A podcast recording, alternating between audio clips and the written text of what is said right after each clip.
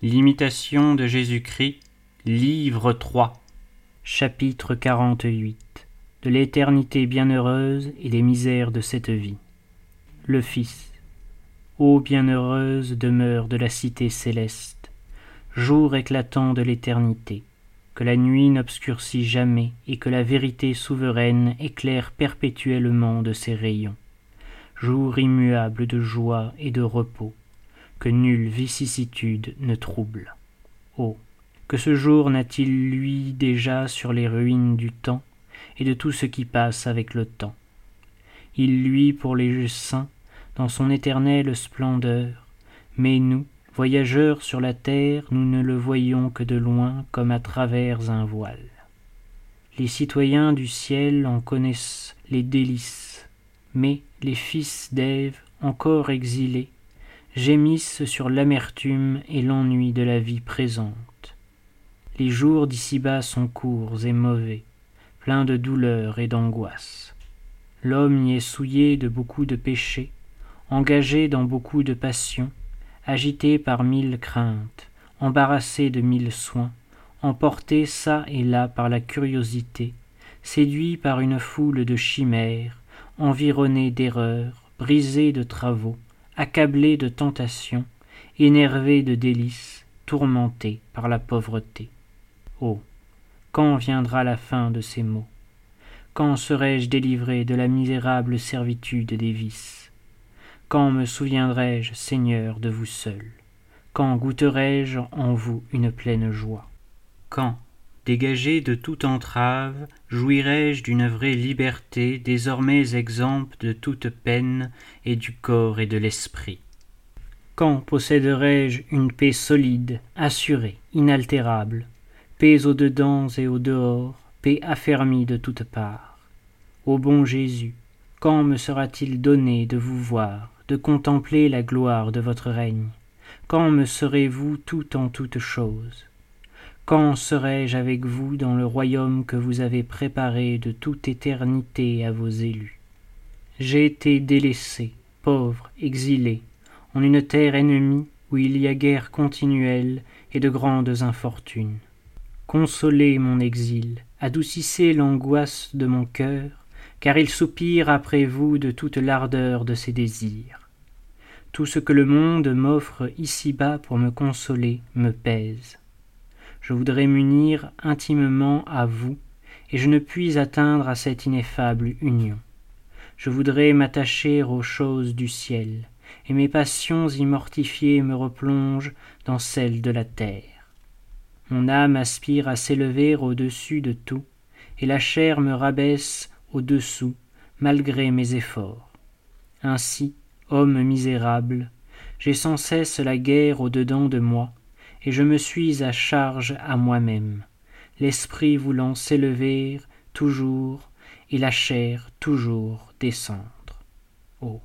Combien je souffre en moi lorsque, méditant les choses du ciel, celles de la terre viennent en foule se présenter à ma pensée durant la prière.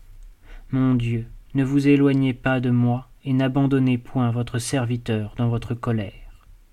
Faites briller votre foudre et dissipez ces visions de la chair. Lancez vos flèches et mettez en fuite ces fantômes de l'ennemi. Rappelez à vous tous mes sens, faites que j'oublie toutes les choses du monde et que je rejette promptement, avec mépris, ces criminelles images.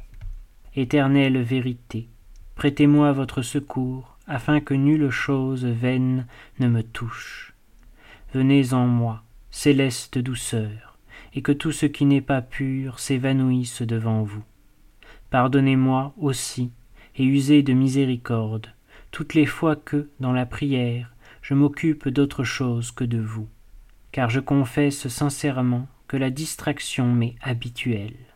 Dans le mouvement ou dans le repos, bien souvent je ne suis point tout et mon corps, mais plutôt tout mon esprit m'emporte je suis là où est ma pensée, et ma pensée est d'ordinaire où est ce que j'aime.